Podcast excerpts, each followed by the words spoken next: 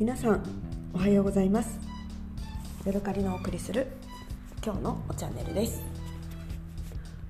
ちょっとですね話は変わって、えー、ジモティで家電をね人に譲ったよっていう話の、えー、顛末をねお話ししたいと思います。今回、えー、引っ越しするにあたって、えー、今まで使っていた冷蔵庫電子レンジ、えー、洗濯機っていうのはねもう処分していこうと思っていました。えー、それで,、えーとですね、私の市町村では、えー、粗大ごみの回収をしてくれるので、えー、それの手数料を払ったりとかリサイクル券を買ったりとか、えー、自分であの家から、えー、アパートの外へ冷蔵庫がとか下ろすことがあの重くて難しいのでそれのお手伝いをシルバー人材センターにあの電話して頼んだりとか、えー、しました。でですねあのふと思い立ってジモティーで出してみたらどうなんだろうって思って、あの出すことにしたんですよ。というのも、えー、他にもね自転車を処分したかったんですね。で自転車が、えーとですねまあ、最初あの自分で、えー、漕いで粗大ごみの粗大ごみセンターまで持っていこうかなって思ってたんですけれども、えー粗大ごみセンターから帰ってくる足がないな延々と歩いて帰ってこないといけなくて1時間以上かかりそうなのでなんかそれも時間の無駄だしなと思って、えー、粗大ごみ回収に頼むかなとかいろいろ考えてたんですね。で一回ちょっとジモティで出してみようかと思って、あのー、えー、登録してあのこの自転車譲ります私はどこどこのなんかなんとかしに住んでますみたいなのを書いてあげたらね本当に5分も経たないうちにあの譲ってくださいっていう申し込みが入りました。で、えーと、私はねそんなすぐにあの希望者が来ると思わなかったのでいいですよということですぐ OK したんですよ。でその他にもすぐねあの次にレンジをえー、とアップしたらレンジも欲しいですっていうことで同じ人があの譲ってくださいっていうことだったのであれあれこれは便利だなと思っていいですよっていうことをあの返事をしましたそしたらですね他にも自転車とレンジにたくさんのね応募がありました、まあ、たくさんって言っても34人ずつぐらいね欲しい欲しいという言ってくださる方がいてでねあの自転車は使ったのが4年あ3年ぐらいですね。丸3年。丸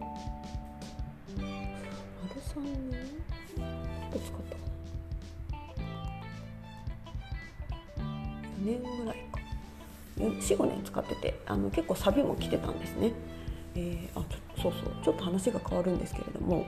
えー、とですね。私この5年ぐらい前まで自分が高校生の時に買って親に買ってもらった自転車をずっと使ってたんですよ。でも結構ねガタが来ててギーギー言っててでもねあのすごく丈夫でナショナルのなんやらかんやらっていうあの学生用の、え、自転車でそんなにねサビも来てなくてでもねなんかたまに転んだりとかしてだんだん自転車自体がこう変形してきててとうとうね、あのまあ、諦めて新しい自転車を5年ぐらい前に買ってそれを今までずっと持ってたんですね。で新しく買った自転車は1万9800円で、えー、買った時はそれなりにね可愛い感じで、あの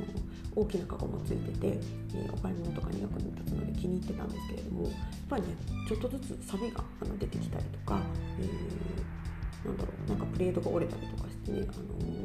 の、私が15年高校から、えー、35ぐらいまで使ってたもうだから20年ぐらい使ってた自転車に比べるとねやっぱりねすごくね劣化が早かったんですね。で私のその高校生の時に買った自転車はまあ3万円か4万円ぐらいで高いなって思ったんですけれどもやっぱり長持ちすることを考えるとナショナルとかブリヂストンとかのねああいう学生用の自転車って、えー、品質がいいんだなっていうことをね改めて感じました。えー、緩和球そして、えーと、自転車を譲って譲る譲ろうと思ったらたくさんの申し込みがあったよっていう話で私は最初にねあの申し込んでくださった方にも、まあ、あの譲ったら一括で、えー、取ってもらえるしいいかなっていうことでその人に譲りますよっていう話を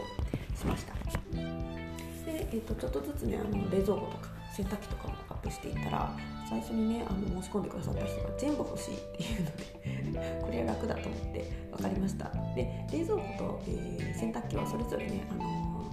ー、リサイクル券分だけでも取り返したいなと思ったのでいくらかね、あのー、料金のというか、あのつけてあの出したんですね。で、えーと、ちょっとね値切られたりはしたんですけれども、えー、冷蔵庫とそれから洗濯機合わせて1万円で、えー、譲ることにしました。で自転車と電子レンジは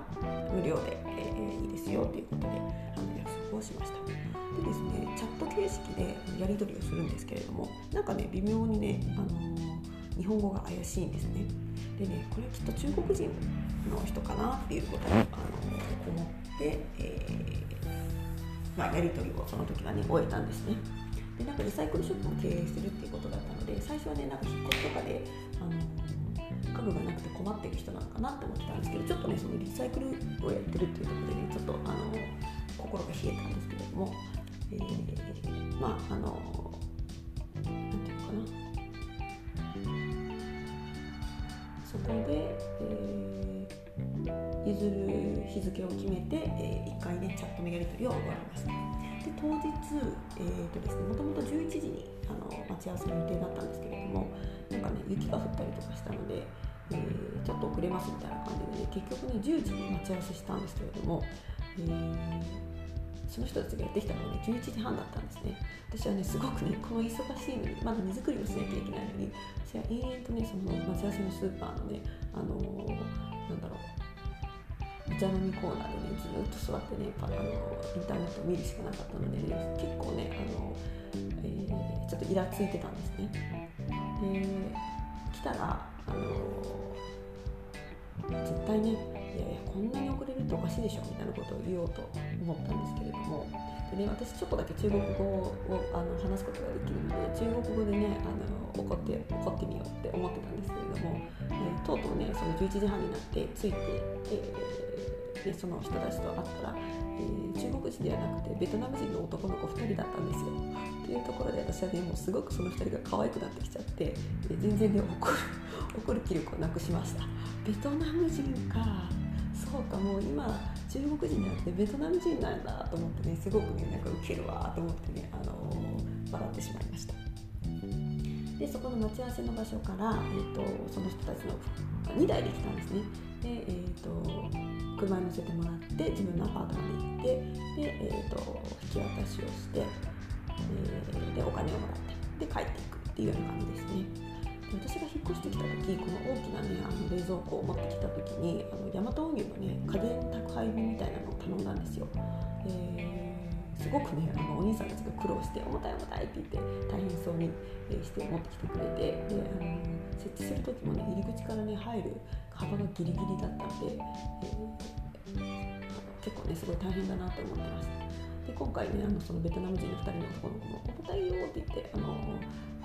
やってたんですけどもやっぱり若いからなのかあの私の上にはね軽々と持ち上げているように見えてあこれはあのある意味良かったなっていうことを思いました。えー、であの冷蔵庫をね前の晩からあのコンセントを抜いてたんですけれどもやっぱりね水が抜きがちゃんとであのできてなかったみたいで、えー、床がね水浸しになったんですよ。そしたらねあのベトナム人の男の子がねその辺に置いてあった風呂敷でね一生懸命拭いてくれたのですごいウケると思ってねあの可愛かったしそのその風呂敷あの使う予定だったんだけどなっていうねちょっとねなんかニヤニヤ感もあってねそれで拭くのかみたいなねいうのもちょっとなんか見せてねあの受けてしまいました。で、えーと、彼らはねあの車がノーマルタイヤの車とで一つはあのスタッドレス入ってたんですけどつるつるでねあの私のアパートの駐車場でねくるくるくるくるってなってて それもすごいね大丈夫？みたいな。本当に免許持ってんの？みたいな気もしてねそこもすごいなんかちょっとニヤニヤしてしまいました。で、えーと、